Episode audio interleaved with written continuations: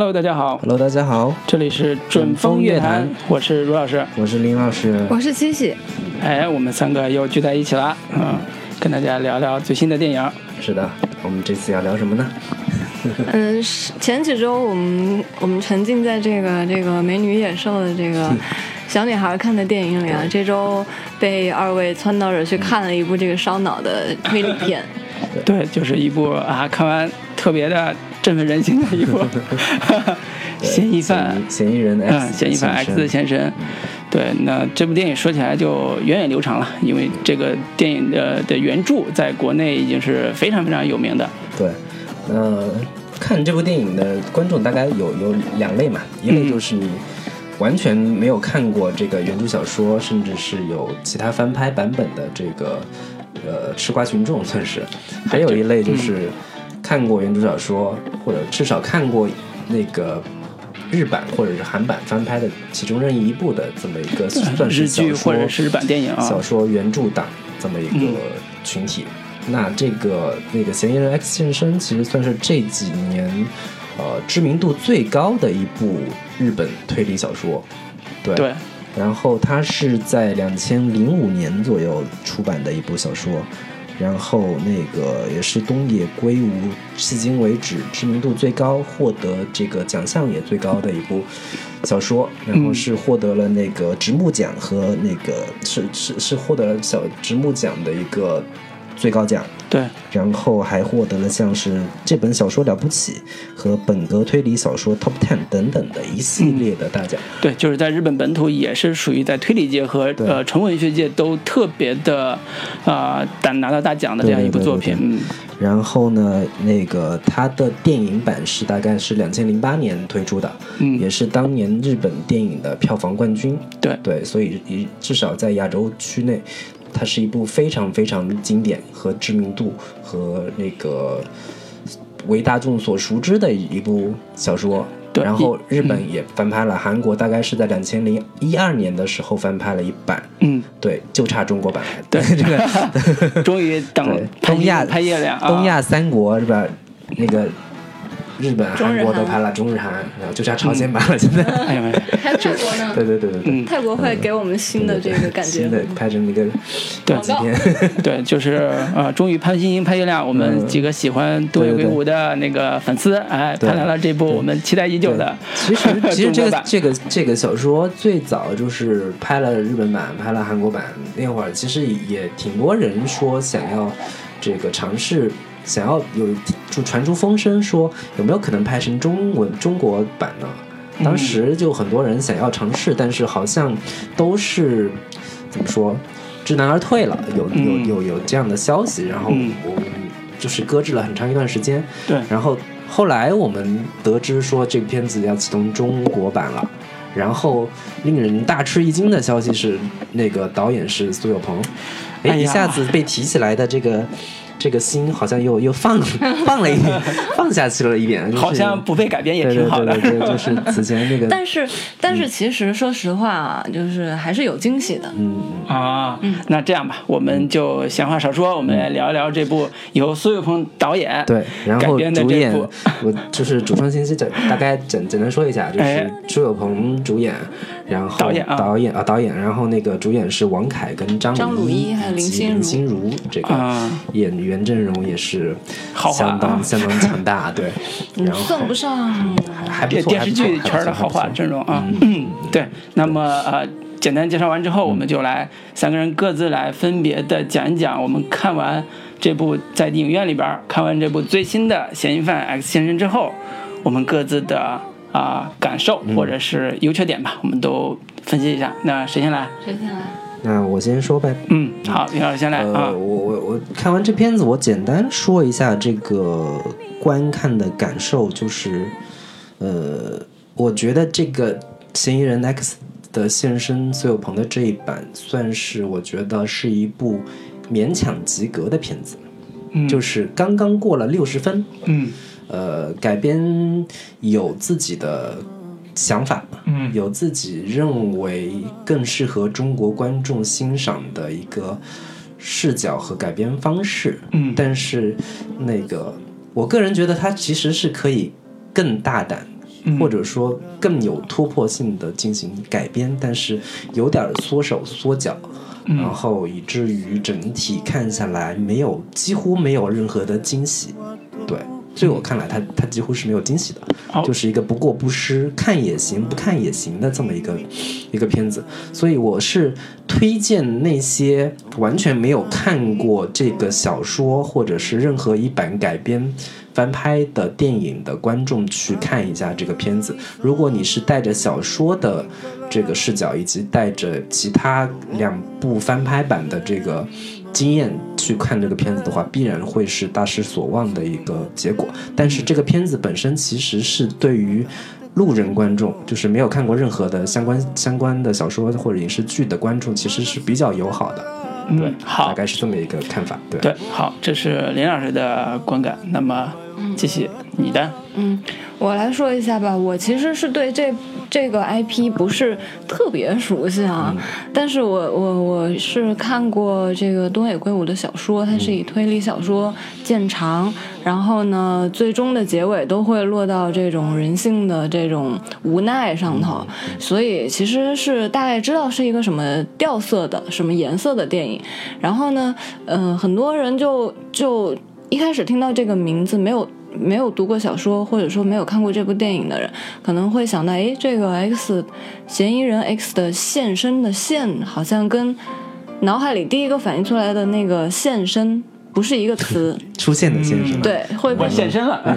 嫌疑人。对，是一个嫌疑人 X 的出现。嗯。但是不是是这个奉献的献？对。嗯，看完这个电影就知道，我们这期节目是不是涉及到剧透？啊，可以剧透，现在可以。对，我觉得现在对于我们要讨论这部电影来讲，如果啊你没看，完全不知道的，你就不要听了啊。那个你如果看过的书或者是电影的任何一版都没关系，因为这个我们讲情节都对，我觉得就是最后的大梗我们就不要破了。但是前面的大概的情节我们可以说一下，嗯，对，嗯，好的，我我就说说大概的感觉吧。就是其实如果不是二位，呃，推荐我去，对，强行 强行，对，还强行让我买了这本小说来来拿来看的话，我可能。作为一个女生来讲，可能不会；而且作为一个对苏有朋导的电影来讲没那么有兴趣的那么一类受众，可能不太会去看这部电影，可能也没有，因为之前苏导导演的青春片可能也不是我的菜。我说的很直白。然后呢，但是呢，看下来，我是先看小说的，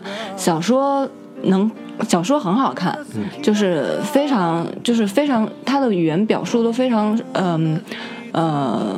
顺利，嗯，流畅，流畅，嗯，然后呢，看电影的时候呢，首先的感觉就是，嗯，王凯特别跳戏，嗯，我们这个这块我们可以简单大体说一下观感，对，对，就说分分几个层面，比如说你说演员这个部分，哎，这那个什么什么部分，嗯，觉得这个片子是个好电影，这个片子是个 对总体评价啊，总体评价我我觉得可能还没有到六分。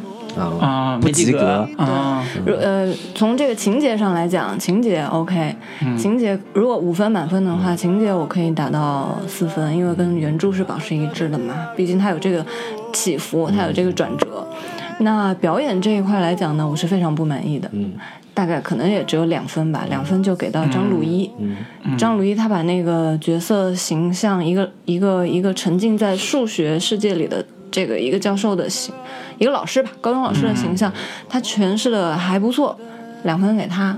然后呢，剩下几个我不是太满意。然后第三点呢，就是关于他这个电影的结构，就改编的结构来讲啊，它太多闪回到青春时候的这些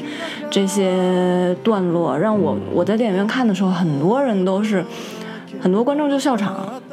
就直接笑场。我觉得从这三个方面来讲，可能。不是一个很高的系数，对对对，其实大概意思跟我也差不多。我给他六分，呃，就是及格分，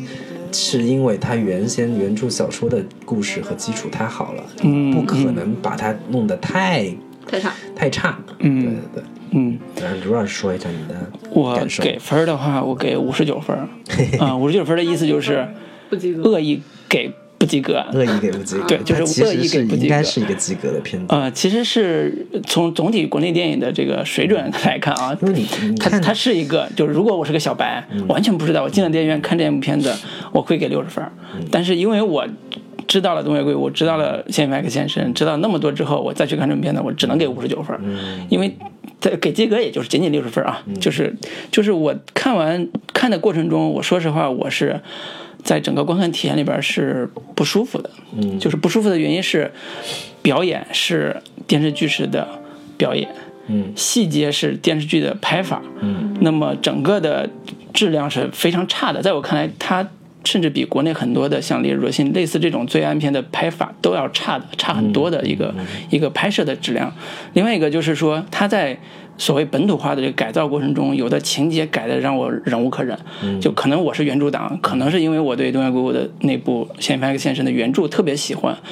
呃，但是我后后来冷静下来再去想说，如果我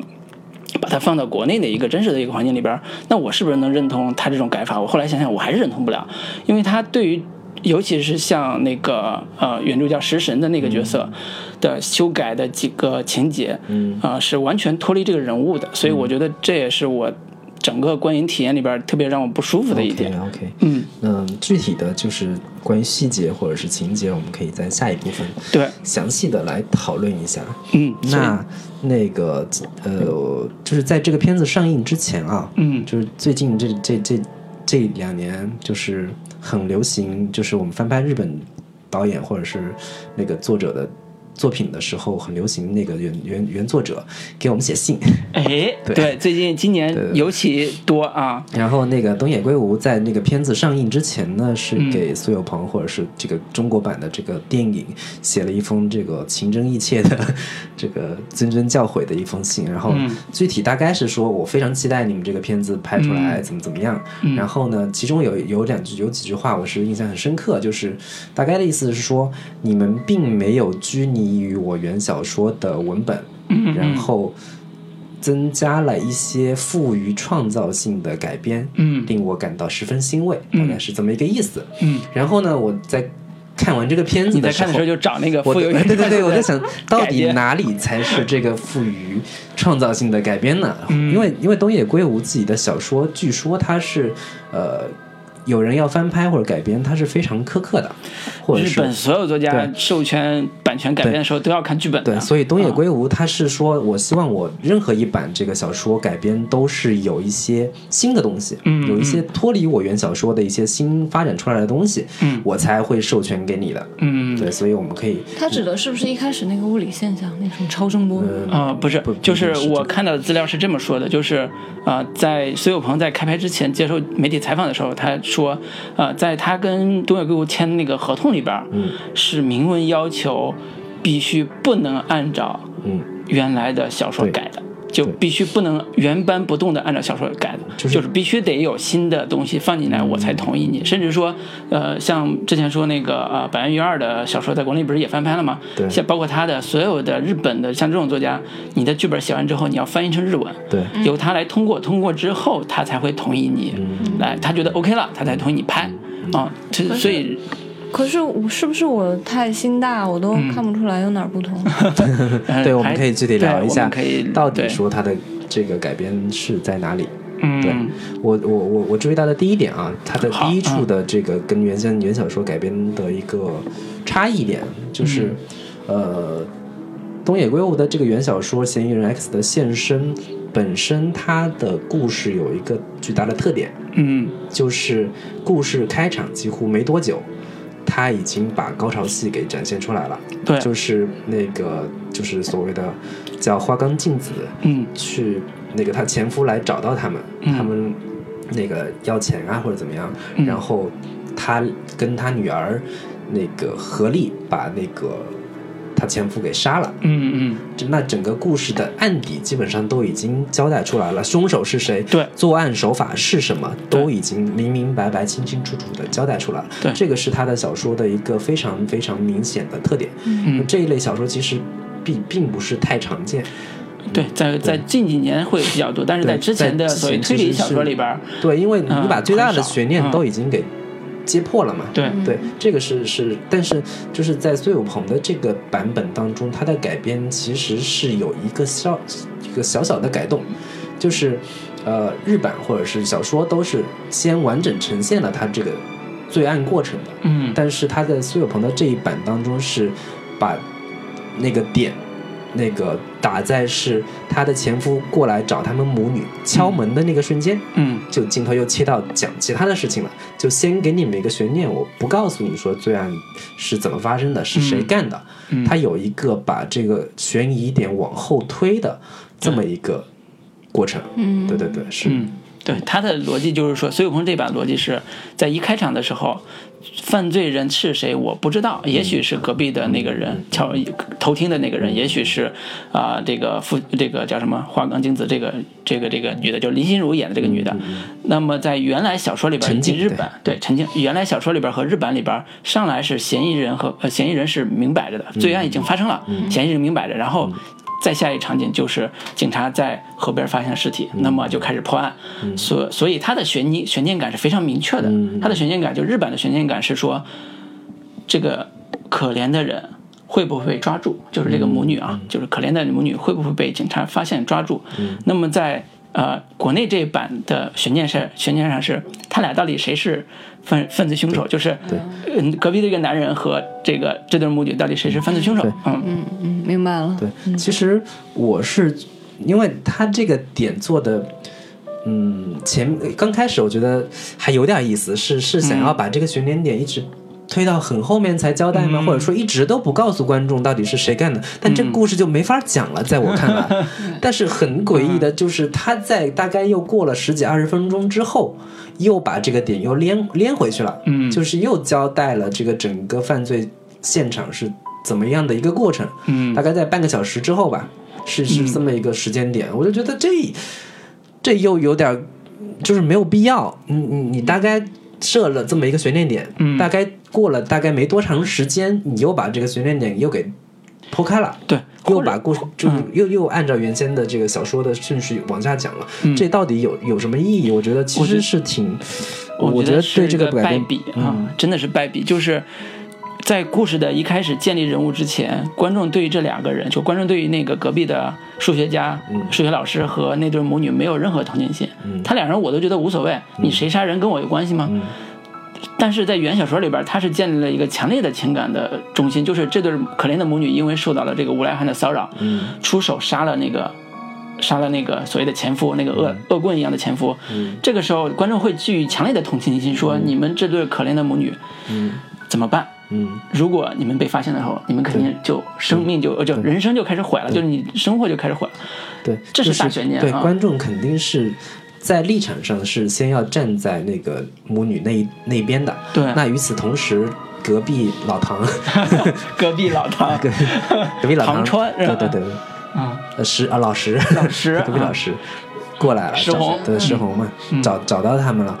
他观众的最大的悬念点，其实就是说。哎，我特别希望你能帮他们脱罪，你能用什么方法让他们这个母女不用受到法律的制裁？嗯对观众的这个这时候的心理期待是是这样的。对，然后观众会一直怀着这个心理期待，说把这个故事看下去。他说，到底是怎么去把这个事情给隐瞒过去的？嗯，对对对，这个悬念点是是最重要的。对，所以作为一个呃悬疑片，就是一开始如果观众不知道这个类型的话。嗯呃，冲着这个罪案去的话，那个悬疑片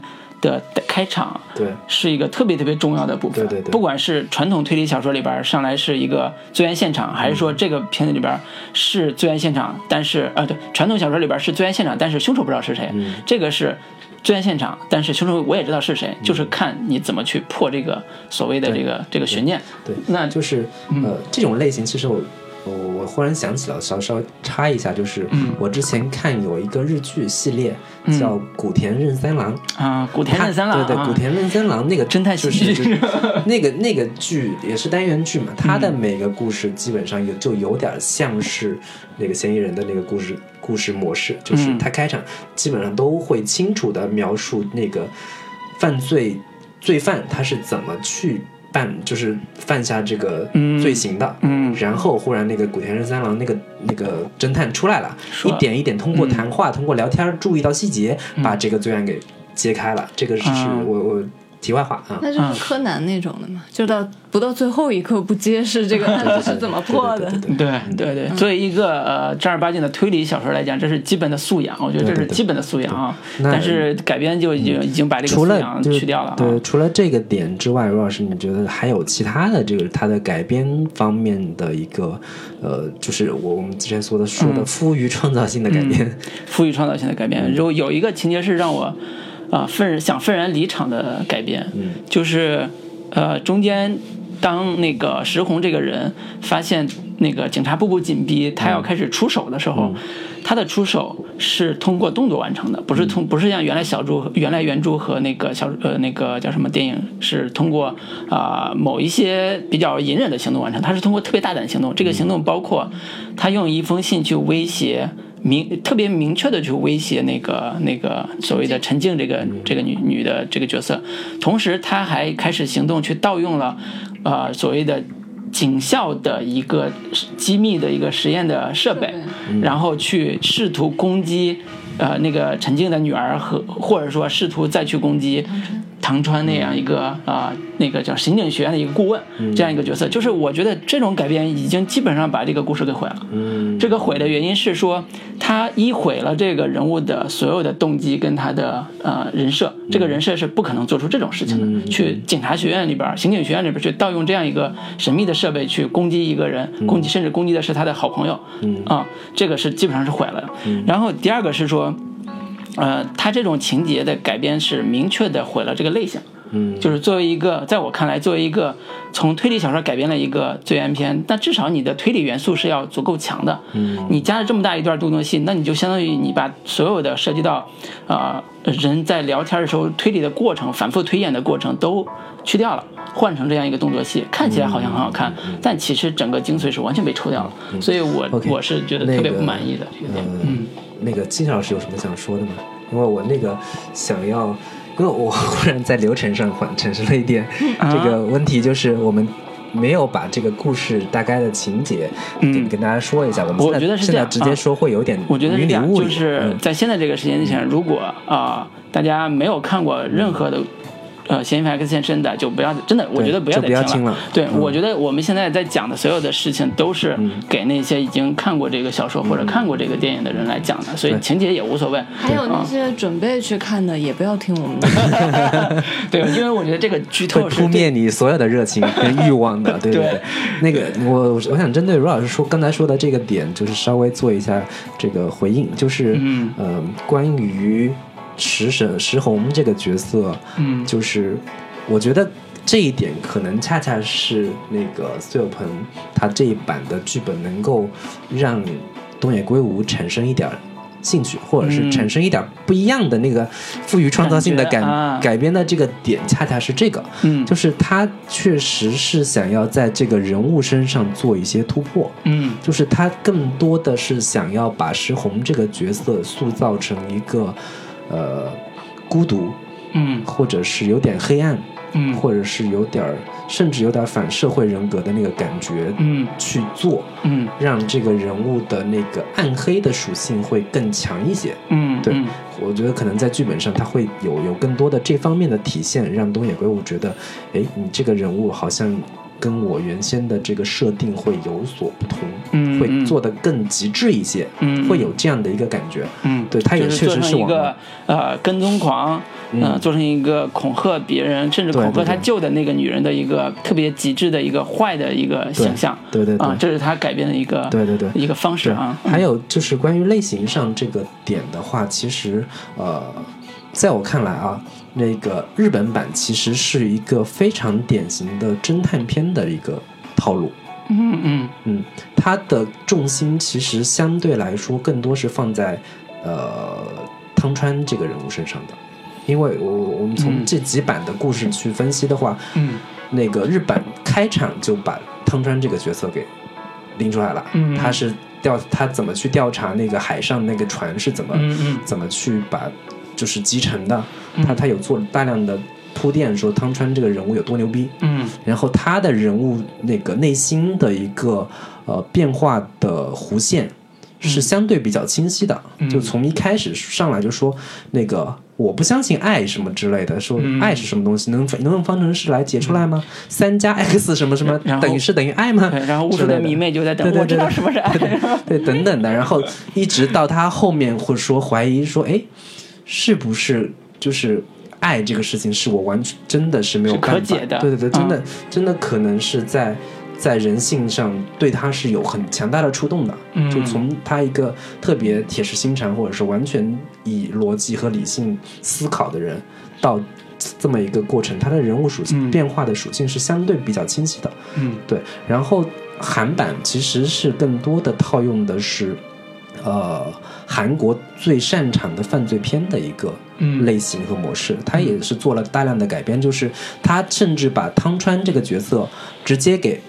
去掉呃，去掉了，他人物身份就变成了一个警察，变成了一个暴躁甚至有点粗俗的一个满嘴脏话的一个警察身份。嗯，这种警察身份在韩国犯罪片里面是经常典型的典型的会出现的这种形象。对，那国产版这个其实我觉得它可能都不算是一个推理片，或者是它也。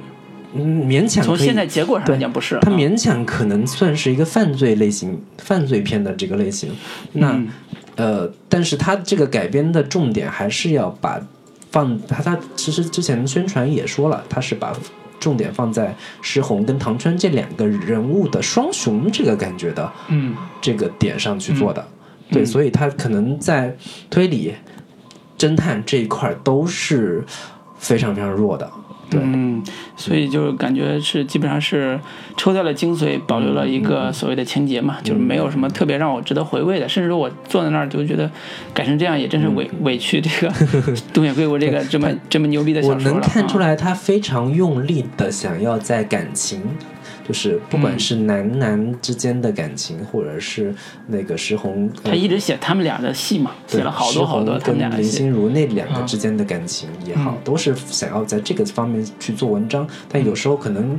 用力一过猛，就特别的琼瑶式的那种，就是情感泛滥的那个哭天喊地的那个感觉会会会出来。对，对，所以我觉得从类型上来讲，我对这部小这部新改编的电影有一点小小的啊，觉得。呃，无奈吧，我觉得这个我现在是会说他无奈了，因的原因是因为国内的审查制度是不允许像原版的这个人物存在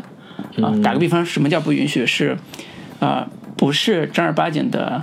警察体系内的人，你是不能干预。汤川是吗？对，你是不能进入办案体系的。那么在汤川这个原始小说里边，他是作为一个大学物理系的一个牛逼的教授，你是不能进入这个案子的。所以他才成改成现在这个样子，就是一个刑警学院的顾问，就是我能进案子，然后我也能审查，也能通得过。那这个故事人设就 OK 了。但是这个面临的一个问题就是，你改成这个样子。王凯演这个角色基本上就没有什么发挥余地了。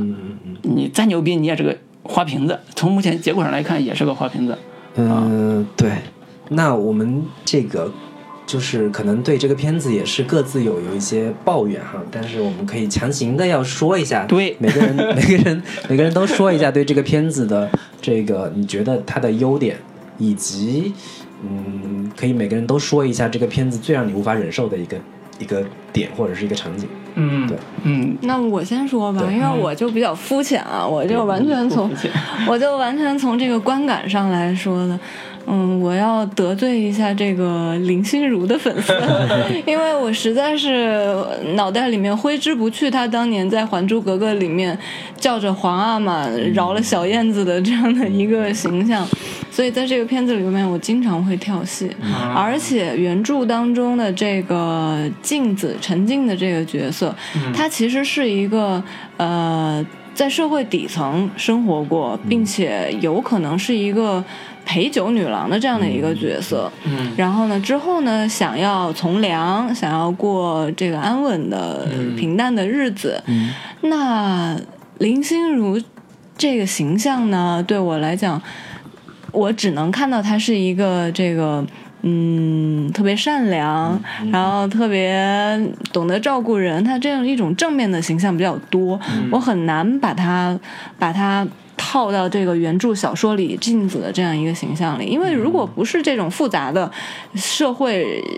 社会人格，或者说是一种一类人吧，社会上这种经历过底层生活的人的话，他是没有办法能表现出来他那种杀人过后又不敢去自首，因为可能过去底子比较黑，或者说这个还有一点点是游移于游移于各个男人之间的这种这种形象，林心如可能不太合适。所以你最无法忍受的是林心如的表演 我和她的这个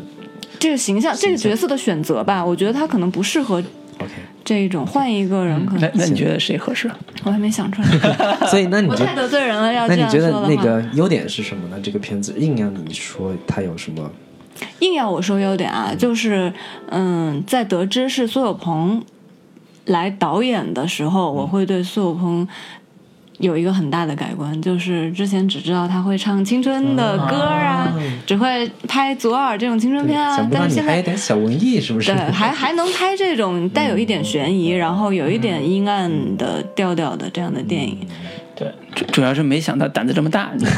对 对，哎同期同期上映的还有那个《绑架者》，对，嗯，嗯，也是一个不是太以前都不拍悬疑或者推理片的导演做，徐静蕾。嗯，对，这这这个我们也不吐槽了，我们回头再聊啊我们。不展开。徐静蕾老师，对对对，也是我的偶像当年啊。嗯，那我我来说一下我的那个觉得他优点的部分吧，就是我看完之后，我唯一觉得苏有朋做对了的地方，就是作为导演来讲做对了的。我刚才说了他那么多坏话啊，就是他唯一做对的地方就是他还是明白这个片子到底给谁看的。嗯我觉得这个对于国内创作者来讲也挺难的啊。就是什么叫给谁看的呢？就是他从选演员到最后来那一下那个情感的爆发，嗯都非常的突出。他对他自己的信心也来自于此，他觉得我能掌控这种情感，嗯我能掌控到最后爆发那一下情感，而且我也知道我让什么样的演员他能。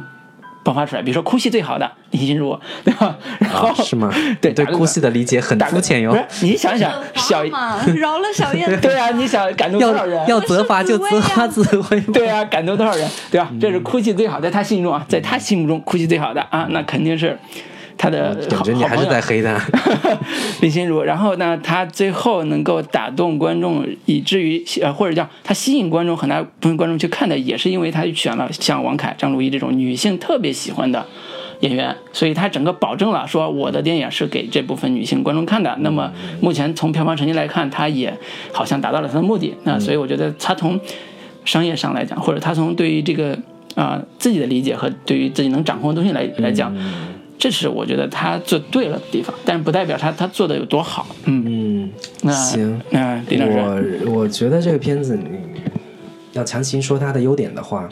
它它有一个点做的比较好的，就是它把这个故事背景或者是故事发生地，嗯嗯放在了哈尔滨这个城市，嗯，我觉得是那个感觉是一个有罪恶感的城市。对，也挺对的，因为我们之前看过一部那个《白日焰火》，嗯它的它的背景地也是哈尔滨，它它至少能把握住了这个小说本身的有那种阴冷的，有那种这个呃，就是孤独感对孤独感很强的那个、那个那个那个那个质感。所以为什么不说东北话？对，还哎呀，有台湾腔。那两部这两部片子都有一个共同特点，就是有一个台湾带有台湾腔的女主角，桂纶镁也是。嗯对对，对对虽然我我是觉得《白日焰火》拍的比那个《嫌疑人》也是不知道高到哪里去了的一个、哎 一个片子，因为他不但是这这一点我觉得也也是还还做的还不错。另一点我是觉得我能看出来他在非常努力的去进行本土化的一个嗯尝试吧。尝试。嗯我觉得有就就有好有好多点嘛，比如说，我们我们很很明很明显能够感觉到的就是，呃，因为像日本，它它是有那个那个新搬过来的邻居要去拜访那个什么。嗯，这个打，招呼啊。对对对，拜拜访以前的住户嘛，打招呼，送点东西啊什么的。但是国内是没有的，他是他是想想了很多方法，就是最后还是确定了说啊、那个小孩子要交作业，要要要让对对对，嗯。要让隔壁邻居能捐点书出来，嗯。然后以及像什么这个自行车的这一段，他是选用了这个呃公共自行车这个点，嗯。他原先是偷了一辆自行车嘛，嗯。他这里选了一个公共自行车这个点，没办法，那对那虽然我觉得用的用的也啊不是太好，嗯。但是是有这个尝试和努力的。我觉得这个点可以看出来，对年轻导演啊，确实是在努努力的想要打造一个逻辑严谨的一个剧本啊。好吧，你说的逻辑严谨，我都不想多说了。对对对，就从这个层面上的一个逻辑嘛。嗯，对对对。好，嗯，那我们第一部分就。跟大家总结到这里，那不管是吐槽的多还是夸奖的多，都是我们一个特别那个希望说这个这个片子好的一个地方吧。那么第二部分，我们也想跟大家继续聊一聊这个这个电影本身它到底的一个特点，或者说它选用的这帮演员给我们带来的哪些的感受。因为我觉得这也是值得呃我们好好聊聊的。嗯，行，那我们给大家带来一版那个日本日版的这个《嫌疑人 X 的现身》的一个片尾曲，叫《最爱》，也是一首非常好听的歌曲，来自猜气信。好的。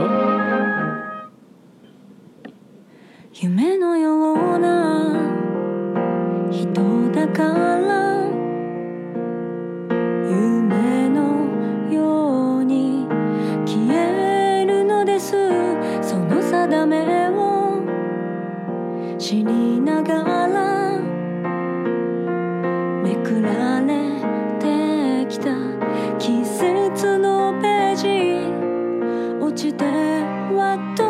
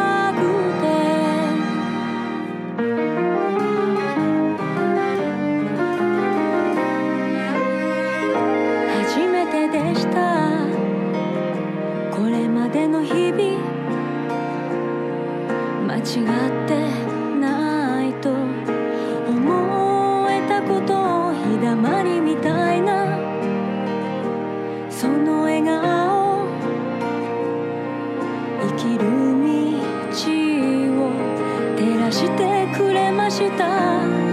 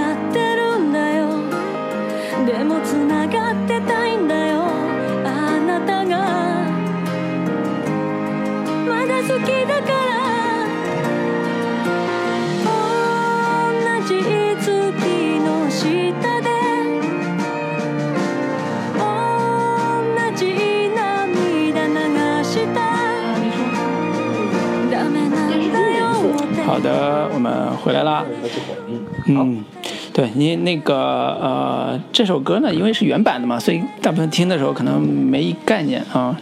但是呢，呃，这就是看过那个电影的观众是这首歌当年也是非常火的一首哎。一首金曲大金曲，对，中什么？中岛美嘉是吧？不是不是柴崎幸啊，柴崎幸就里边演那个女主的那个那个那个演员啊。对，好。柴柴姐，柴姐，柴姐啊，好久没听过这个名字了。呃，那我们就聊聊这部新版的《嫌疑犯 X 现身》的演员吧，因为其实柴柴姐柴姐是那个小说里边其实是不存在的，对呀、她是在那个电影版里面，就是算是给她呃性加上了。性别做了、嗯。做了置换，对。增加了那个柴姐这个戏份的时候呢，就是有有那么一点，她跟唐川有一点算是亦师亦友又有点暧昧情感的那感觉，嗯，或者说至少是柴崎幸对，对于那个呃唐川有有很深的爱慕的感情，嗯。因为他那个原小说是有电视剧版的，对。也是福山雅治演的那个、嗯。那个，我觉得也挺好看的，是。没看过的可以大家推荐看一下，对对。我我觉得呃，我多插一句啊，就是柴崎幸这个角色的塑造跟完善，基本上代表了我对原版电影的一个就是五体投地的崇敬之情。就是什么叫五体投地？就是首先他在原来那个电影版，就日本电影版那个那个那个改编的过程中，嗯。啊、首先保留了大量的细节，嗯。就原来小说里边那些美妙的细节。嗯。第二是他这种角色的置换，就是从一个男助手变成一个女的柴崎幸这种助手，嗯。极大的吸引了男性观众 去看这部电影。对就是对。对就是女性观众对于这个呃汤汤川，就是原原来小说里边汤川的爱慕，嗯就是柴崎幸对他的爱慕，也代表了男性对这个、对这个对这个汤川的嫉妒，就是他有混杂的这种戏里戏外的这种情感在里边。那那其实就是那个，因为嫌疑人 X 的现身是那个东野圭吾伽利略系列的第三部，嗯，因为他其此前是有好几部那个伽利略系列的对。的的那个故事的，嗯。那我是觉得那个在这个故事里边嗯。增加的柴崎幸这个女性角色是非常非常合适的，对，因为这个故事本身的主题，最后还是讲的一个爱爱情的献身和奉献这么一个主题。嗯。有有这么一个女性角色，在一个极其冷静和理智的那个推理推理嗯。就是那个物理教授，嗯。这么一个人的身边，他会有一个女性思思维的一个补充和、和和和增加。嗯对，尤其是对于这个米粉儿们来讲，就迷妹就是那个福山雅治演那个男人来讲，是一个增添魅力的一个特别大的一个重要因素。男人在嫉妒心的在 也有也有也有，而且我看他那个日本的原版里面，他嗯。这个女、呃柴姐是在一个全是男性工作对她的这样的会一个职场里边也有一个女女女，就是女性身份，在一个男性的为主警察的这个对对角色里它里面有一场的戏的细节，就是因为警察那个。他会有一个很强的男权观念，就是觉得嗯。女性下属、女性职员就应该就是扫扫地、倒咖咖啡嗯就觉得有有一场说，哎，那个女的，你去给我把她倒，大家把咖啡倒一下，就是有有这么一个这个细节在。嗯，对，所以它整体呃，原来日本改编就几乎在我看来就是完美 对对对对对，啊。好，我们回到这部那个有对比。啊、也也没有对比，我也觉得完美，当年也是啊。嗯就是那个回到现在这部《嫌疑犯 X 现身》嘛，嗯那个现在这版的男演员啊、如雷贯耳，王凯对，啊、张鲁一。王凯、张鲁一和林心如三大这个电视剧看了，在看我们可以聊一下这个这三个人的 表演具体的一个高下是吧？有高下之分还，就是啊什么什么里边拔大个儿啊，对对，之类的我们呃就呃我我觉得我们还是张鲁一，嗯啊对，我们可以可以先从张鲁一来说起。对齐可以老师对张鲁一的表演有什么样的一个观感呢？正如我在节目刚开始的那个评分啊，就是唯一的这个表演 表演这一部分的两分，我是给给到张鲁一的。我是觉得呢，他在我心目当中就是一个，嗯呃，就是一个呃，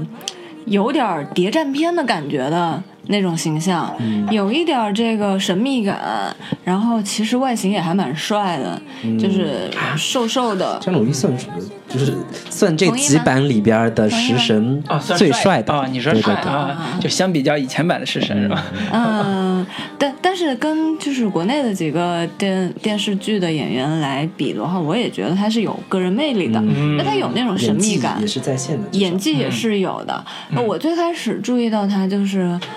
嗯，我又要暴露我的这个肤浅了。我我我居然看了几集《麻雀》，啊，啊，这不肤浅啊，麻雀。麻雀。很好啊，麻雀里边儿，我我也是看了几集啊。没看过。麻雀里边儿他就是演一个民国时期的军官，嗯嗯，麻雀是那个叫什么李什么峰演的吗？李易峰、周冬雨是吗？对，啊，对我也只看了几集，不好意思，在卢老师面前。没有没有没有没有麻雀我也看了几集啊，我主要是想看看演的有多烂啊。三生三世十里桃花都看了，我们会介意你看麻雀吗？嗯，那对，那你相比较啊那个在呃麻雀里边儿那个叫什么张鲁一的表演和在这里边张鲁一的表演，你觉得哪个对他来讲是加分的？对你来讲是加分儿的？嗯不太一样，就是那个是电视剧，麻雀是电视剧，它能慢慢的来，但是在电影里面，它可能更需要演员他有一种张力和节奏感。嗯，那那我换个问法吧，就是你觉得张鲁一这个演员本身的魅力，对你来讲，他的魅力的点是哪个点呢？神秘感，就是他的他的嗯眼神，就是他他去诠释这一类的角色还是有优势的。嗯，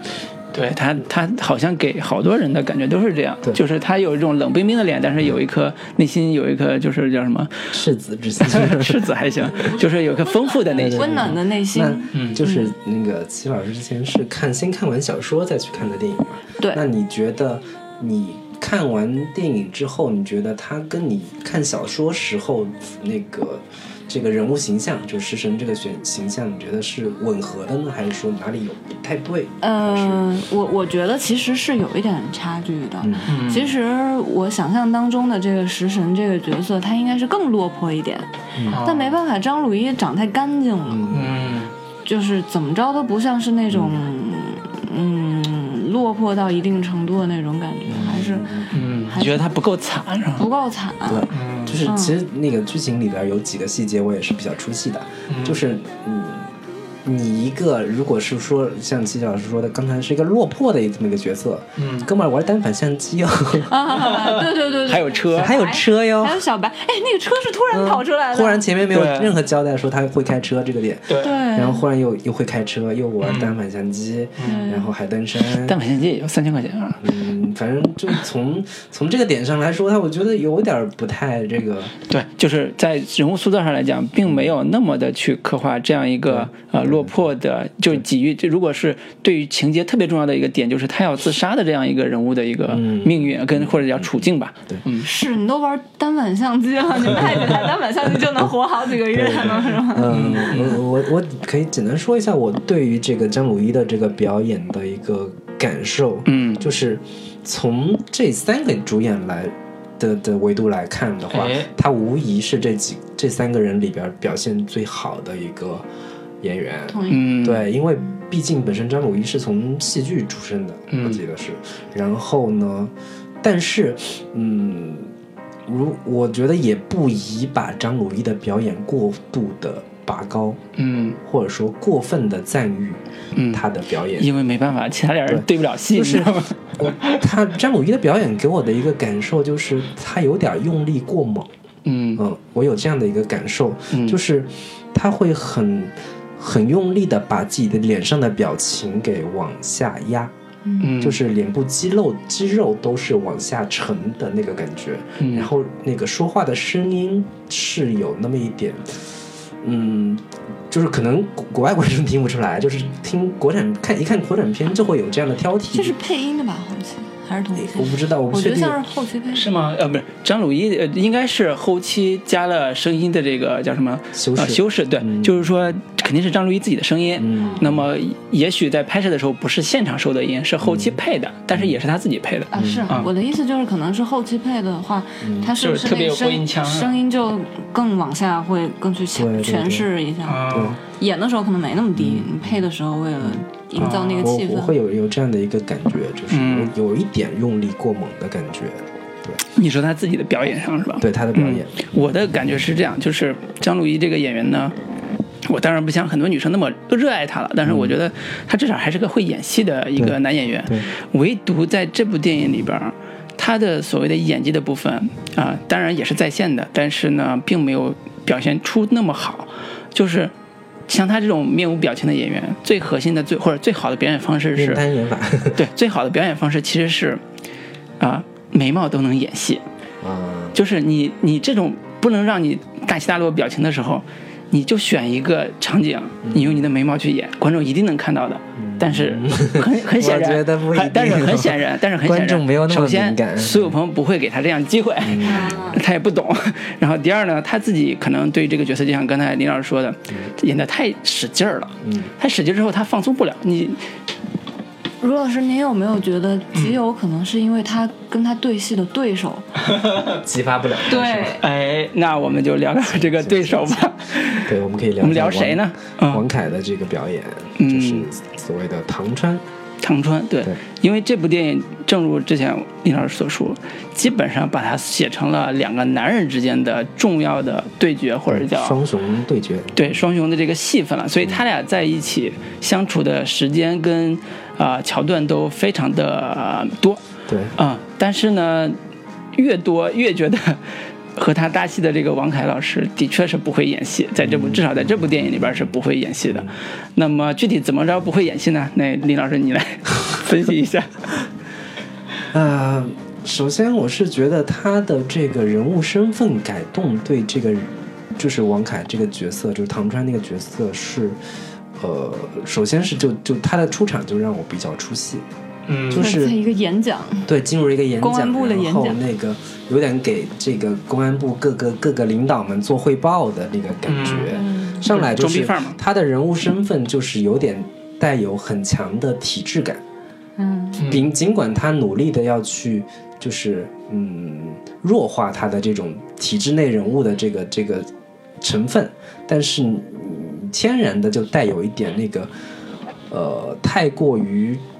政治化或者是太过于伪光正的那个那个那个层面，嗯就是原原小说是一个物理学家，他是有点那种两耳不民民间科学家对，两两耳不闻窗外事。然后嗯我只对逻辑，我只对于说，嗯、他们怎么办犯案的犯罪过程是什么感兴趣。我对于谁干的我没有兴趣。他有天然的这种客观中立的立场。对对，因此他会有这么一个心理过程，就是，嗯首先我对这个事情完全不关心，慢慢开始说，哎，那个对这个犯罪的逻辑开始产生兴趣，嗯再到说，哎，发现原来那个事情跟我的曾经的一个好朋友有关系，嗯。才会一步步慢慢的去深入的去介入。但是这个国内改编的话，它是没有这个心理过程的，上来就是、这事儿跟我有关，这事儿我要我一定要把它查的水落石出才行。他会他会没有那种相对客观和慢慢被这个事情所带入这么一个过程，我是觉得嗯。可能对他的演技的发挥也会有一些的影响。嗯，对。我觉得可以在造型上改一改，可能也会对他的这个演技的发挥也有帮助。因为我但其实他的造型，我我真的跳不出来什么《琅琊榜》啊，什么前几部剧的这样的一个对对对。概念，嗯，总是一副这样端的很正的样子。对这个电影里边，王凯的表演，呃，基本上是没有变化的。然后呢，我觉得刚才林老师接着刚才林老师说的啊，就是，呃，他这个角色的变化之后，给这部电影的气质带来一个特别大的改改变，就是说。呃，王凯这个角色一开始是体制内的，同时他的身份也是刑警学院的一个顾问，就是属于那种呃自己聪明，同时又是在刑侦领域里边是一个特别牛逼的一个大牛。嗯，那么这种角色设定基本上就灭了所有在里边就在电影里边所有要涉及到侦查、涉及到所谓的判断案的一个一个一个过程了。那基本上就是说，他所有说出的话都是对的，他所有做的事情都是对的，他所有发出的指令都是要执行的。那这种设定的话，基本上就毁了，就是你这个角色就别想好好演了，你你没有任何空间了，因为你是最聪明的，你不能说任何的怀疑的话，你的内心也不能有任何波澜。嗯。嗯，有一有一个细节，当时我看的时候印象还比较深刻，就是那个王凯第一次去到石石红他们家，嗯，他那个石红特别特别激动，有点啊旧旧情人重逢的那个感，激动的就是冰箱里扫了一圈没没有啊没有没有东西，然后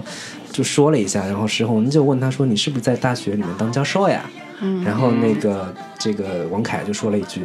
副的升不上去了，哎是这，我觉得这个点其实是是他导演努力想要这个强化中国特色的这个大学制度的这么一个、一个点嘛。嗯然后，但是我当时很怀疑，就是哥们儿，你一边在大学里面当着教授、副教授，然后一边还帮警察，就是。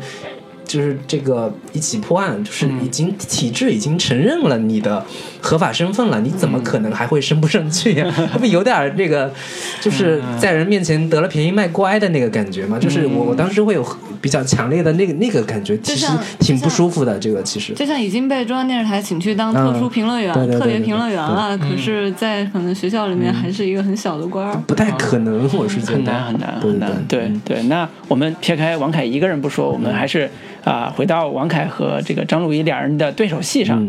啊，从我自己观影体验上来讲，我嗯，在那个电影院里边，跟应该是当天就是上映当天下午，呃四点钟那一场，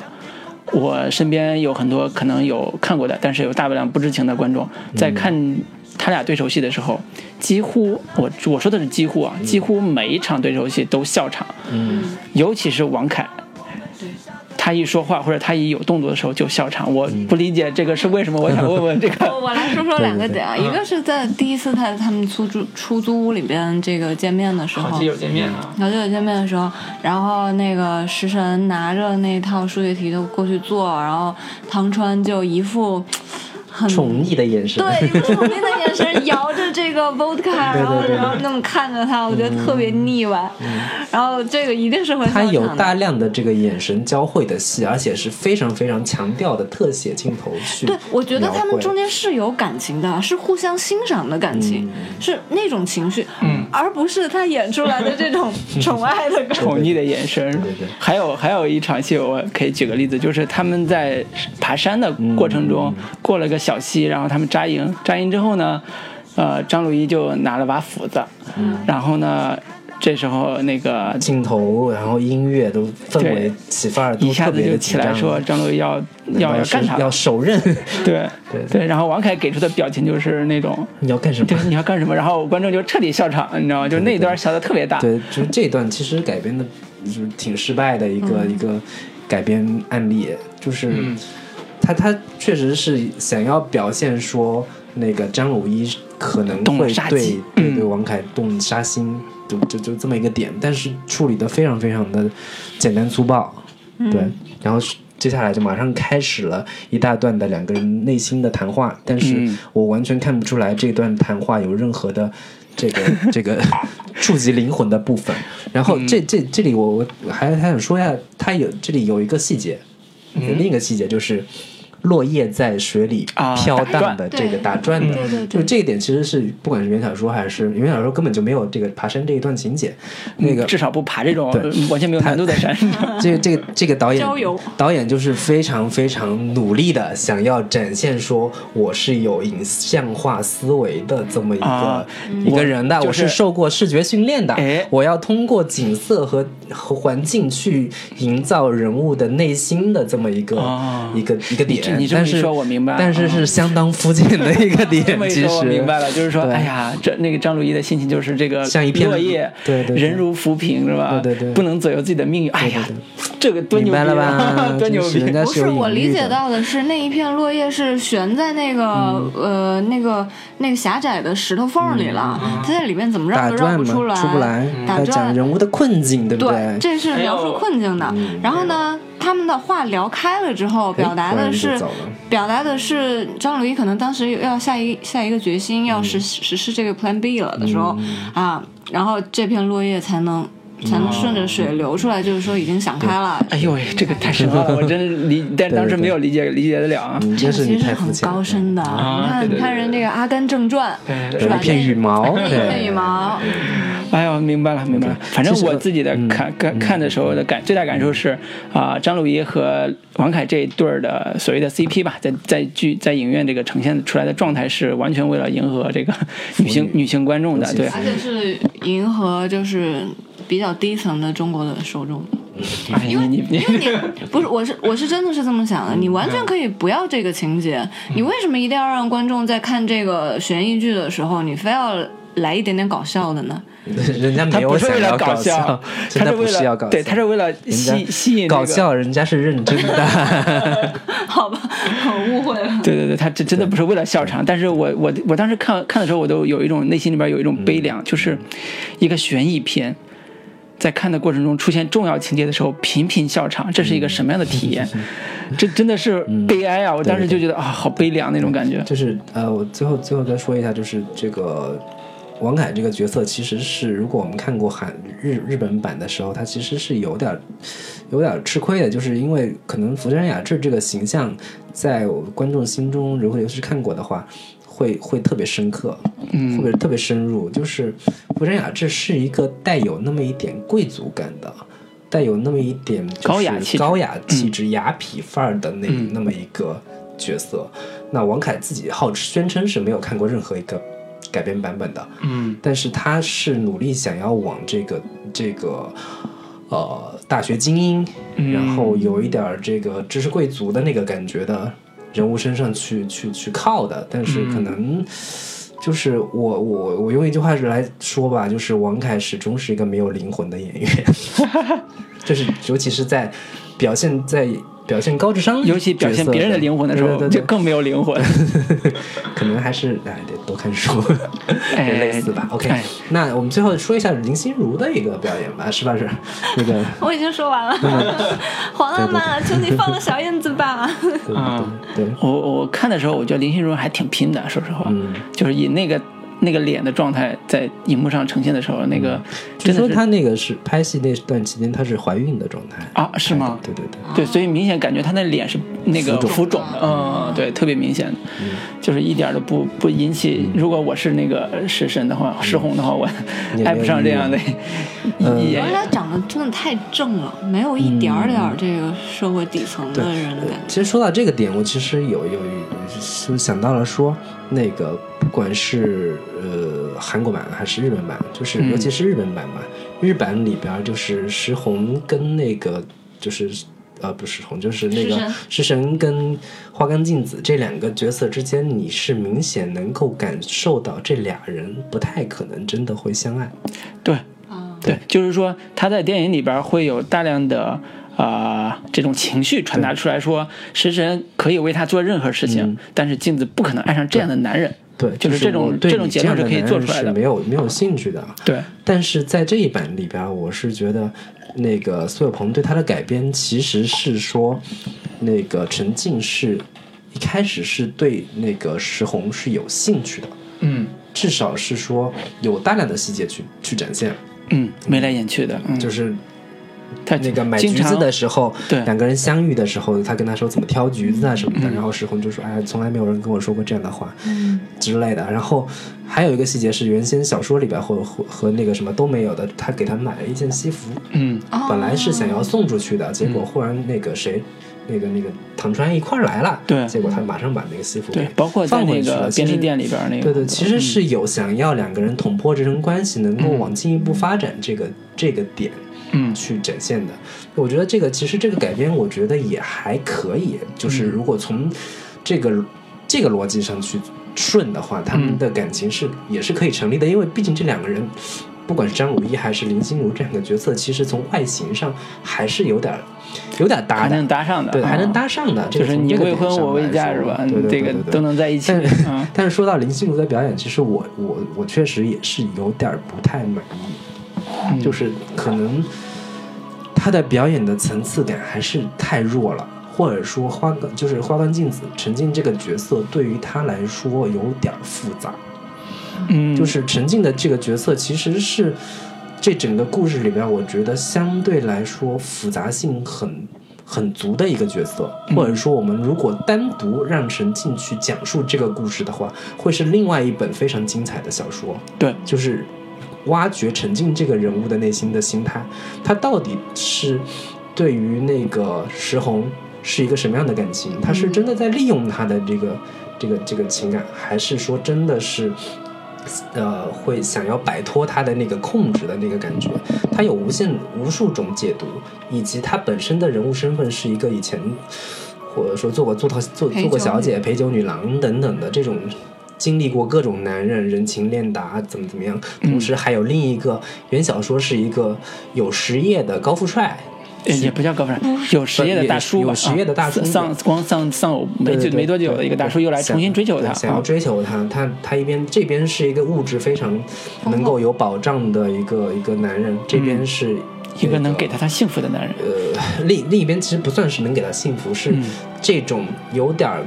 控制的那个感觉，就是我这辈子难道就要就要活在你的这个阴影之下了吗？嗯我这辈子难难道就不能追求自己的幸福吗？嗯就是这个在观众看来是可以有无数的感受，就是有一面可以觉得你很表，我觉得你你忘恩负义。另一方面，观众可以觉得说，那是不是你救过我一次，我这辈子就得欠你的，我就得一定是对你有，我可以把你当恩人，但是我一定要把你当情人吗？这就是就会有。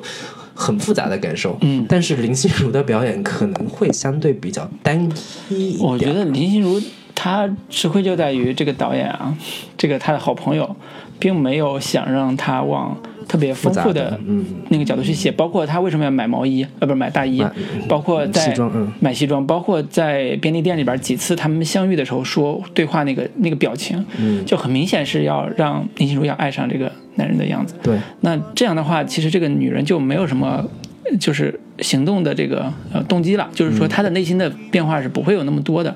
在原来那版里边，其实他对于花岗镜子这个女人的描述是非常有层次的，就是一开始是一个恩人，那么到中间，他当他有人来追求他的时候，就是那个所谓的有实业的那个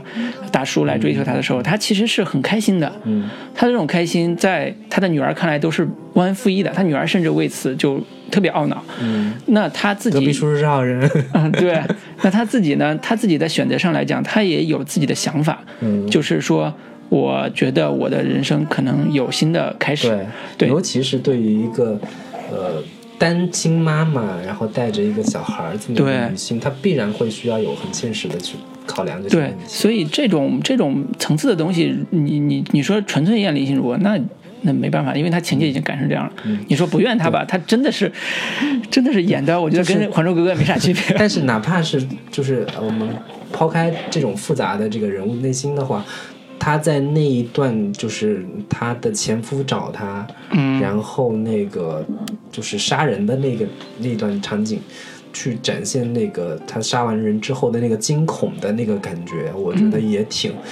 这不是你的看家本领吗？你演了那么多鬼片，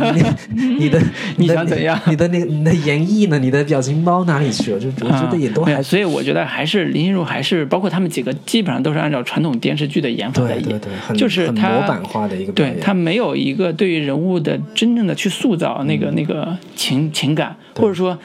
他们都不理解那个情感到底是什么。我我觉得这种可能性也更大啊。嗯，对，是，对，所以我们吐吐槽就演员这个部分就吐到这里吧，就不能再吐了，再吐就没办法。但是我我觉得有一个点啊，就是里边那个小女孩儿，嗯，是就是对，是我觉得呃，从长相到她的，你看那一堆演比她大那么多演员面前表演都不怯场的一个、嗯一个一个演员，呃，就是那里边那个他呃陈静她的女儿那个，甚至有给她还加了一个呃吹那个吹那个吹单簧管。单簧管的那个戏啊、就是和以及跟食神在用摩斯码就是对。敲墙壁交流的这么一个对。戏份，对，所以我看完之后，我会有一种感慨是说，啊，也许这个导演对青春片和这个。呃，未成年少女的这种迷恋是是有有有有一贯一以贯之的，那继续坚持就好了，就不要再拍这 但在我看来，就是加石红跟那小女孩的戏其实是挺画蛇添足的，嗯，就是就就对，就我们就不论他对情节合不合理，就是说他这这么关心这个未成年少女的成长和她的演技的话，那你就做那个就好啊。对。你干嘛要做这个片 那其实就这里还还得说到，就是他那个故事本身加了大量的这个闪回戏份，就是两个小鲜肉。虽然我到现在也记不住那俩小小鲜肉到底叫什么名字，嗯，他因为这个这个电影本身是那个光线跟青春光线一块儿投拍的嘛，嗯，那青春光线向向来是很擅长做这种青春片的这个故事类型，嗯。然后他就浓墨重彩的去展现了石红跟唐川曾经在中学时代两个人如何相遇啊，也是这个宠溺的眼神看了，哎，你在研究从大学到中学对对，嗯研究四的问题，然后说，哎，终于遇到了一个跟自己一样这个高智商的天才，可以可以，天才少年。对，然后还加了一一段，就是说，呃，每个人互相给对方出题出难题，然后跟后面对就是结合上说，我那个一道最难，呃，出一道难的问题跟解答一道最难的问题哪个更容易，这么一个点能能够给它连上。但是这一段这个小鲜肉的表演也实在是极，其的崩坏，我觉得这个实在是令人这个这个基本上是特别差的，就是我连看那么多特别烂的青春片，我都觉得这个都算那个不在他们之下的了。对，还有就是另另一个让我特别出戏的，就是其他的一些这个算是小演员或者群众演员的表演，也真的是真的挺拉低这个整个故事的要。毁了这部片子是吧？啊，你讲讲你觉得最烂的那个？我觉得最烂的是那个，就是呃，就是那个警察叶祖新那个演员演的那个警察旁边的一个哦哦不是叶祖新对平头小哥儿的那个有点瘦的一个一个一个对对对，有点嗯跟班的那个形形式的那个演员，他的表演实在是无法忍受，他就就是一直在旁边插话，然后一直在这个寻找自己的这个存在感，嗯，然后动不动就说点这个。俏皮话。也不算俏皮话，就是在领导旁边，就是做点，呃，就是自自作聪明的一些这个推理，嗯，然后嗯，领导说，哎，你这个说的有道理，等等等等，就是特别生怕这个，呃，观众看不懂。如果、嗯。就是这种信息，就一般交给这个角色去嗯，展现，嗯，然后展现的还特别特别台词功力特别糟糕。对，这个角色之前就说了嘛，他在日本版是柴柴啊姐演的。我我就是 我我我我理解你刚才所所说的这个电视剧式的表演，啊就是我看那个角色，我就瞬间跳到了重案六六组的那个感觉。哦，嗯。那就对了，那就对了，就这个这个就整个就连上了。对，整个片子基调就如此了啊。好，那我那那这部分啊，我我本来以为我对这个片子的评价已经够低的了，但是听二位这么剖丝抽丝剥茧的这么分析下来，好像确实不能不算太高。但是我觉得，嗯，二位是搂回来。对，二位是对东野圭吾的这个小说是非常熟悉了，然后也看过相关的电影，所以对中国版的这个期待特别高，我觉。得，唉，也这样也不好，就是对对对，的确是。毁灭了，就是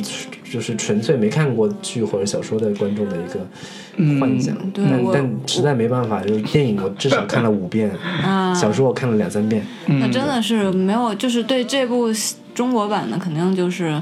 往往死里头挑鸡蛋里头挑骨头，因为我身边好多朋友圈啊，然后这个嗯，包括电影院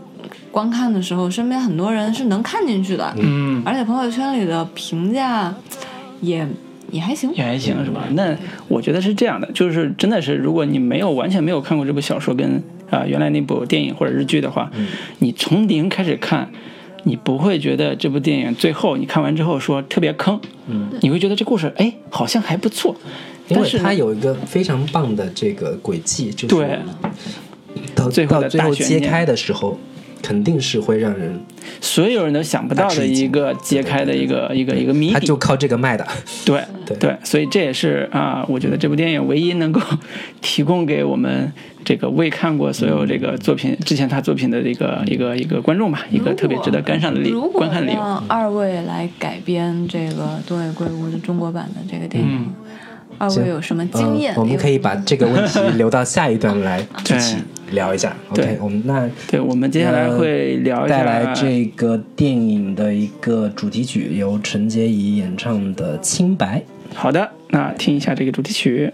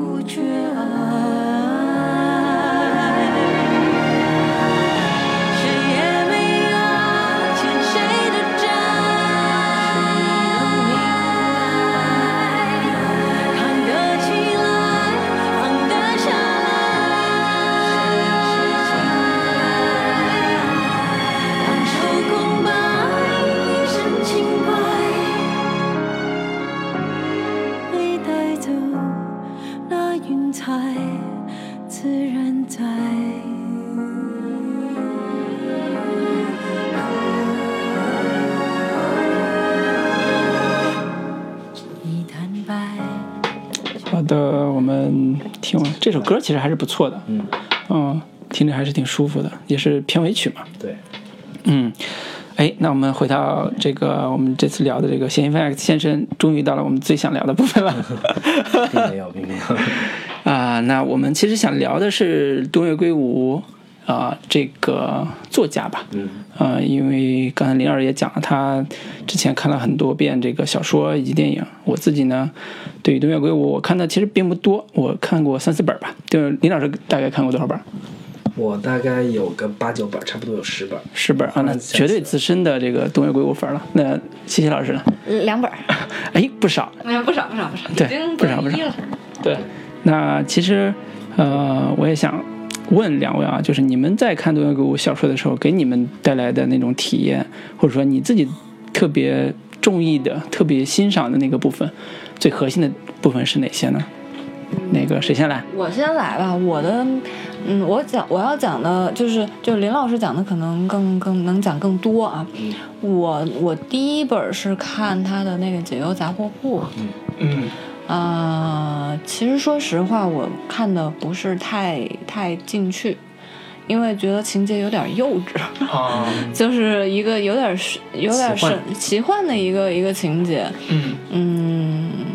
但但也是后来听二位讲说，那可能不是特别有标代表性的一个，嗯，所以呢，嗯，我在看这个嫌疑人 X 的时候呢，我就觉得哎好多了，嗯，就是他的这个呃表达很流畅，嗯。然后呢情节，尤其是 X 犯嫌嫌疑犯这个嫌疑人这个，我是觉得嗯情节安排的也蛮好的。嗯，你看到你看小说的时候，看到最后会会来那一下吗？啥叫来那？来哪一下？就是心头一紧，或者是那个那一下。热泪盈眶。呃，就是就是我有，呃，因为我对情节是完全没有意料到是这个样子，嗯，啊，嗯，是是，因为你们之前也没给我透露，当然嗯当然不能透露。对对对对对，所以还是有这种转折的这种意外感的，有惊喜的。嗯嗯啊，好，那个，那我说我的吧。行啊，那个，我是因为嫌疑犯的这个原因才看的小说，就是因为我知道那个小说特别特别有名，所以我就大概在几年前我找来看了。我看完小说之后，其实给我最大最大的触动是，他把人情写得如此极致，呃，包括犯罪人，包括呃跟他在一起的那个那个那个镜子这种，他的每个角色都有非常强的时代感跟现代现代性。同时呢，他也把这个犯罪事情本身写得非常的极致，尤其是在于呃传统推理小说大部分都特别喜欢玩诡计嘛，就玩花招，就玩所谓密室推理啊，玩这种这种不可能的犯罪啊、这种的。呃，当然，东野圭吾依然是惯惯用了他的所谓推理小说这种写法，只不过是在像《嫌疑犯 X 现身》这种作品上，他其实更强调，啊、这种时代感或者叫人性的这种现实感。嗯，这种东西其实并不是推理小说应该或者是经常会做的，其实大部分是纯文学作品做的东西。不是，就是推理小说有几大派别嘛。嗯，本格推理的话，一般基本上就是纯关注案件怎么发生，密室推理怎么对，就当年的江户江户川乱像社会社会派推理，像松本清张他们那一类的小说，其实是非常关注那个社会现状跟那个案件，就是嗯。这个案件发生有什么样的社会基础。对对，对社会派的呃松本清张那个书我也看过很多，就是我会觉得他的那种呃现代他的故事是特别特别写实的，写实到说几乎每个案件都是跟与跟那个叫什么警察。那个发布的这个案案子是几乎是一样的，同时他更强调的是说，啊、在推理过程中去推理说这个人为什么是一步一步走上罪恶的深渊的，所以他很多表现人的恶的部分是非常多的。但是我会觉得他那种小说的趣味性比较差，就是你看了几部之后，你觉得这故事，哎呀，真的不想看。就是。那个就是嗯。轨迹设计的，它会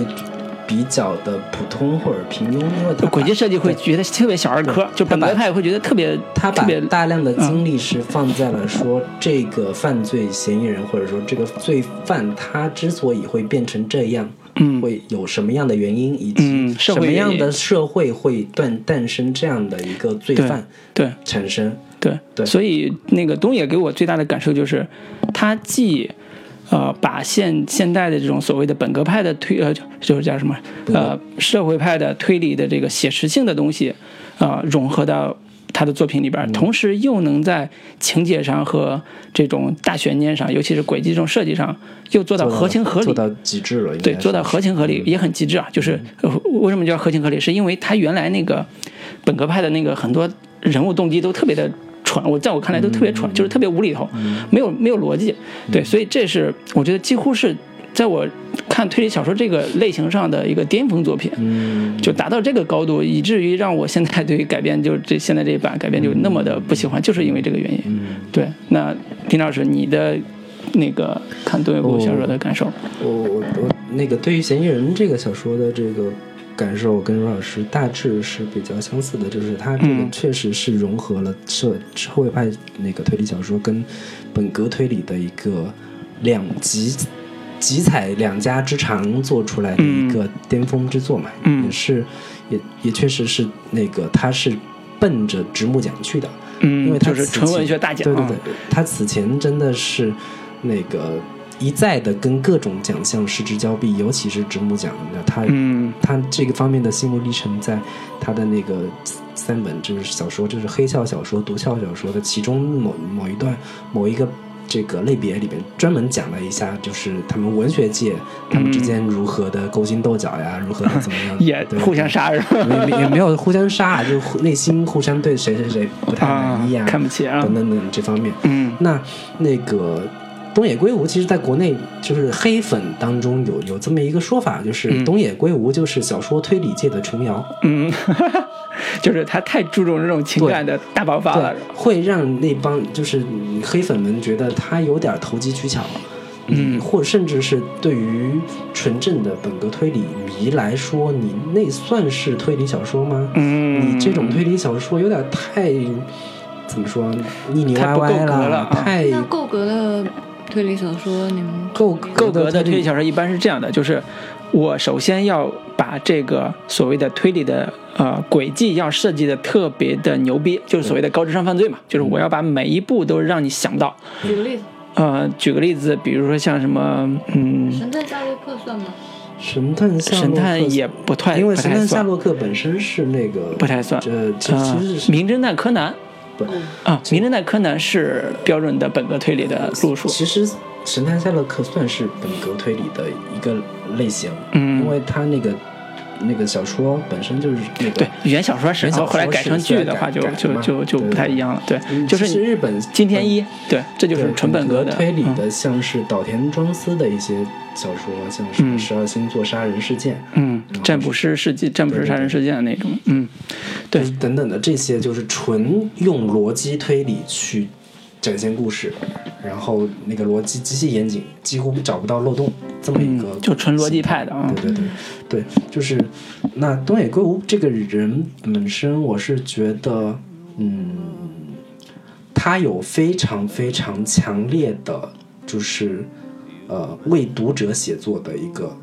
心态，就是他非常非常注重读者的阅读感受，以及想要挑，就是知道你们想要什么，挑动你们的哪一个神经是有效的，是这么一个作者。对，我那觉得这是类型文学作家的一个特别好的素质对啊。，他是比比较比较强烈，或者在我看来，嗯然后他的小说呢，其实是，嗯，我就是十十来本看下来，是有一个明显的感觉，就是他的发挥是有点不太稳定的，嗯他的发挥是极其不稳定的。他的小说明显可以分成几个，就是呃层级吧，嗯像是那个嫌疑人。白夜行以及我之前看过的恶意，嗯我觉得是可以归到他的小说就是第一梯队的，就是最高的对那个不管水准上。各个层面来说都是非常非常经典和优秀的嗯这个推理小说和这个大众文学的这个结合。嗯那呃，第二梯队的像是什么，就是新参者，就是公，就是他他小说是有有有几几几大以侦探为核心的这个嗯嗯，就小说的是侦探系列呃对汤川名侦探对系列啊。对，汤川那个算是那个一系列的，然后嗯加贺恭一郎是另一个系列的，也是拍成电视剧跟电影，是那个阿部宽演的一个侦探。嗯那我觉得加贺恭一郎的其中几个，像是红手指，像是那个那个那个谁杀了他，嗯我我看过的几个，像那个这种写法都是本格派的。对，嗯沉睡沉睡的森森林啊，不，他那个呃嗯本格派跟社会派都有，啊，都是融合都有。对沉睡的森林就更偏社会派多一点，嗯等等的，这些是他的，我我觉得是算是第二梯队的小说。嗯那这两年因为那个呃东野圭吾的小说在国内出的特别特别多，爆火。对，嗯然后其实很多都是他不是很成功的作品。包括你刚才嗯七七，你刚才说的那个解忧杂货，嗯解忧杂货铺其实算是它还还算不错，但其实严格意义上它不是一个推理小说的作品，它是一个奇幻文学的一个范畴。对那呃，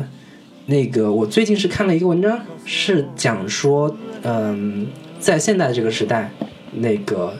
读者想要读的书是什么样的。然后那个它有一个数据，就是在那个呃 Kindle 上边儿，亚马逊上边儿前十名的这个小说都有哪几本？嗯，他们都有一个什么样的特点？那哎其中就有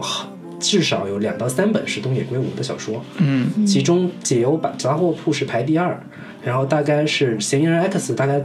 排第第八还是第九，然后其中前十包括有解忧杂货铺和嫌疑人 X 跟白夜行这么三个小说。嗯。那就说现代小说他们总结出来一个规律叫三小时定律，嗯，就是三小时能读完的。三小时能读完的嗯，那个小最近看 Kindle 也给我推了一堆这种他，就会在那个小说阅读者的群体当中形成一个热潮观看的一个风尚。嗯，对，因为三个小时之后之外的这个，就是超过三个小时能读完的这种小说，就会给给读者带来负担，很大的困扰。带来很大的困扰，就看不下去了，实在没有。也我看完我马上就是基本上是我在坐一趟飞机。去一个国外旅行这么一个时间段，我就能把这个小说看完。不不是来回通勤车早上和晚上一共的也时间也也是也是一嗯一个道理，就是东野圭吾的小说非常符合他的这个要求。他的现代他的小说的特点就是，呃，基本上他的叙事不会是以线性叙呃不就是多线叙事来展开的，嗯基本上一个人物和一个事件。去去进行叙述，然后那个呃用的语言不会太复杂，就基本上能那个通俗流畅的文字去表达，嗯。然后那个字数也不会太多，大概四百页以内的小说文是能接受的，嗯。然后它大概字会比较大，然后间间比较大。对间隔都比较比较比较宽，大概是这么一个、一个一个标准。那东野圭吾的小说其实是非常符合当下快餐阅读的一个呃、嗯。需求的，但是说实话，即便是有三小时理论，嗯。能产生像东野圭吾这种、嗯哦写出像嫌疑犯、包括白夜行这样作品的作家也是寥寥。对对对寥寥这个少是极极少的吧，我我就在想说，呃，因为我看了几本了，也是参差不齐。说实话，真的参差不齐。就是有的本格本格他的本格的写法是特别的幼稚的，就跟我看很多本格小说是一样的。但但是就就是尽管他的小说参差不齐，但是他有一个呃硬指标或者硬标准，嗯它就是他能够迅速的让你能读下去。对这是类型文学的一个特别重要的就是它这嗯也是它本身自己的一个很重要的一个能力嘛。嗯嗯，我觉得我们可以呃，在讲完它的普遍的这个这个好优点之外，讲讲呃东野圭吾作为一个呃真正的推理小说家，他跟其他推理小说家。的那个，就尤其当代的啊，就是包括我们看像一坂幸太郎啊，嗯包括像呃凑佳苗就写告白啊，那个为了恩那个也是一个女性的推理作家，嗯。他们之间呃有没有什么不同，或者像井底下言这种也写推理，嗯但是他们是有什么不同，或者是有独特的特点吗？就是对于你确定要聊这个吗？这个话题还挺没有，就简单聊，简单聊，就是因为我觉得有对比才有参考嘛，就是我们简单对比一下他们的一个一个一个呃玩法吧，嗯。就是就是总结几个点吧，嗯。嗯。呃，就是你刚才说到一坂幸太郎，其实他就属于典型的不太符合当下三小时定律的一个 一个作者，因为他的小说基本上都不会采取线性叙事，嗯。他基本上会有三到五个故事线嗯。齐头并进，然后每个讲一段，对，然后阅读起来其实是会有一定的障碍的。嗯。但是，一坂新太郎的一个很大的优点吧，或者是在我看来是他会很关注于一些非常非常普世性的轻年轻化的价值主题，嗯。比如说青春啊、嗯。勇气啊、友情啊这些非常非常呃普世标准的这个这个主题，嗯。他会用非常酷炫的叙事方式进行包装，嗯。然后用非常有意思的人物去让观众进行代入，嗯让读者进行代入。我觉得那个一坂新太郎是我这两年也挺喜欢的一个作者。对。对对对，他跟东野圭吾的这个区别就就会比较明显，他会更多的带有个人的作者性的这个这个成分在，但是嗯。在我看来，东野圭吾其实个人的作者性其实是相对偏弱的，嗯他会有那种呃，所以在那个一版面前，它还是一个比较老派的一个写法。对在在在推理小说或者在这种类型文学的创作上来讲，啊、那它真正，呃，在这种老派的写法上能够打动人的，其实就在于它挖掘人本身的对人本人性本身的那种极致的情感，包括恶也好、善也好，甚至守护也好。嗯我觉得这这个的确是我在看一版的呃很多作品的时候那种最大的感受。就我可以简单举一个例子，就是他有一部作品叫《信》，不知道你听说过没？就讲了一个弟弟。他的哥哥是个杀人犯，就是为了他凑学费，凑上大学学费，就杀了个，就抢劫了一个老太太，结果把他杀了，不小心杀了。然后呢，哥哥被关进监狱之后，就经常给弟弟写信，弟弟就开始从上大学开始勤工俭学，一直收到他哥哥信，但是从来不回。直到他毕业之后开始谈女朋友啊，开始考虑结婚生子，也不回。但是这时候弟弟最大的困扰是因为他哥哥是杀人犯，所以他永远摆脱不了杀人犯弟弟这个命运。不停的受人歧视，不停的换工作，不停的什么，直到他哥哥马上要出狱的时候，告诉他一封信说我要见你，就是我终于要那什么什么见你。他弟弟就做了一个最大的决定，就是我不见你，嗯因为这是对于犯人最大的惩罚，就是你要，你你给我带来那么多困扰，但是我即便如此，我是我爱你，你呃爱你这个哥哥，但是因为你做了那些事情之后，我最后的选择是我要惩罚你，嗯，就是这种。我记得这个是应该是东野圭吾的小说？是东野圭吾的，嗯，我就说东野圭吾给我带来的就是这是一部极短的小说，就大概也就中中篇吧，但是给我带来的情感也是非常极致的，就是他东野圭吾在在他最好的作品几部里边都是写这种特别特别啊、超出日常人经验的，对。但是又符合人性的对。这种极致作品，《白夜行》也是，对，嗯。呃，那个东野圭吾那个两部作品，我是当时是作为对比来看的，一部就是那个《嫌疑人 X 的现身》，我当时嗯。就有人说，《嫌疑人 X 的现身》的人物动机就是石红这个角色，其实是为了一种无缘无故的爱，就是、嗯。就是这个这个爱不是很。很明确的指向你的，但是我正我就感受到了，我被你的日常感所打动了，所感染了，我就要为你付出我的生命。就其实这两个两者之间其实是不对等的，没有强关联，但是嗯是是在情感逻辑上是成立的，对。但是另另一个小说就是《恶意》，那个恶意它全程都在不断的反转，说这个人到底是谁杀的，最后找出来说原来这个非常非常以怜惜很弱的一个凶手，其实这两个人其实是小时候的同学，嗯但是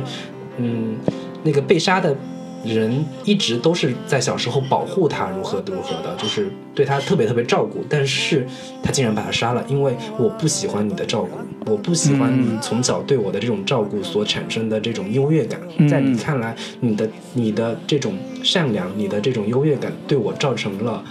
呃极大的伤害困扰啊，对对，就是他会经常有这样的，就是这部小说在我看来就是一一种无缘无故的恨，嗯对，就有有有这种嗯不合理，但是你细想，竟然还能成立，就是有这种感觉，都就是我我总结了东野圭吾的那个感受。对，我我觉得这个我们现在。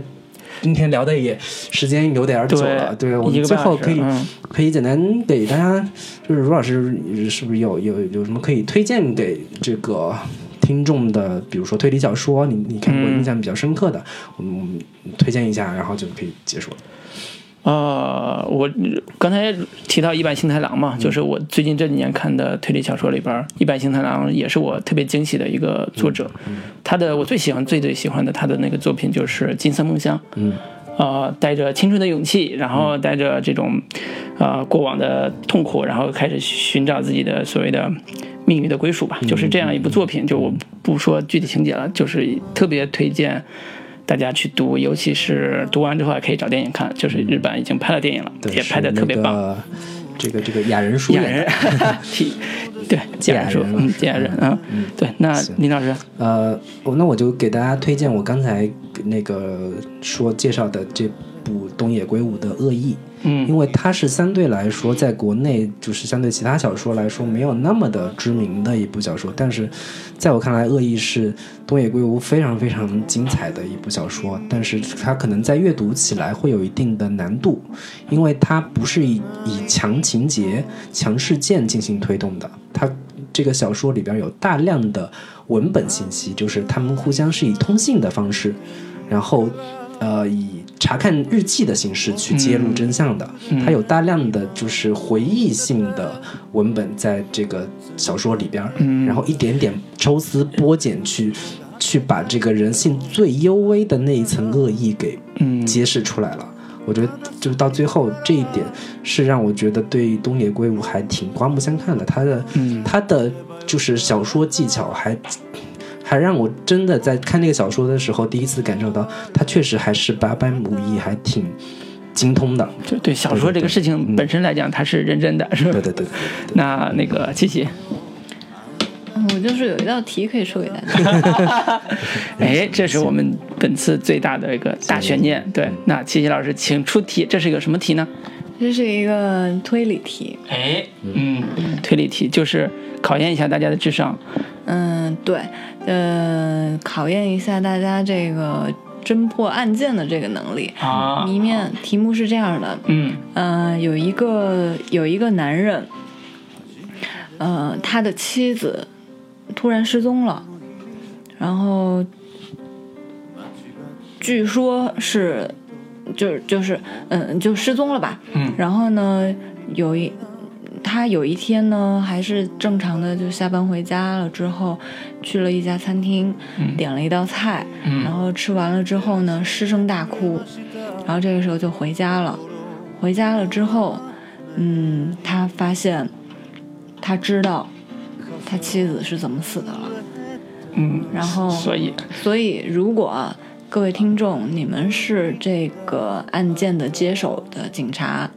你要去怎么把这个案子破了？嗯跳起来打一顿，没有开玩笑，开玩笑。这个是一个呃推理题对，啊，对，那那那其实那个玩法是怎么样的？你大概。玩法玩法这个就比较有互动了啊，大家就是其实是通过嗯、呃大家不断的问我问题，然后我给大家像指向那一个、那一个这个图案件的主啊，，OK。好那那这样大家可以在后台留言，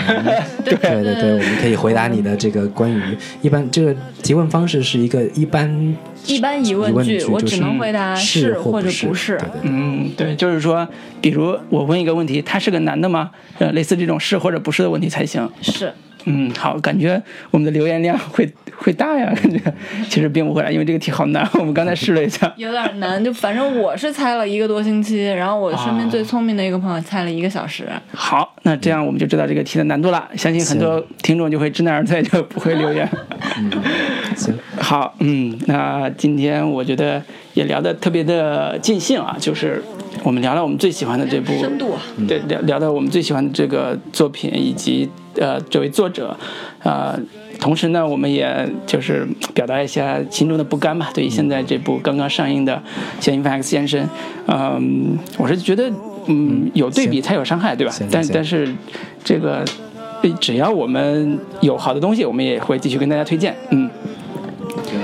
好我，们最后给大家来一首歌，嗯，那个给大家放一首星球撞树的叫《像悲剧的电影。好的，跟大家说再见，》，拜拜，拜拜。拜拜。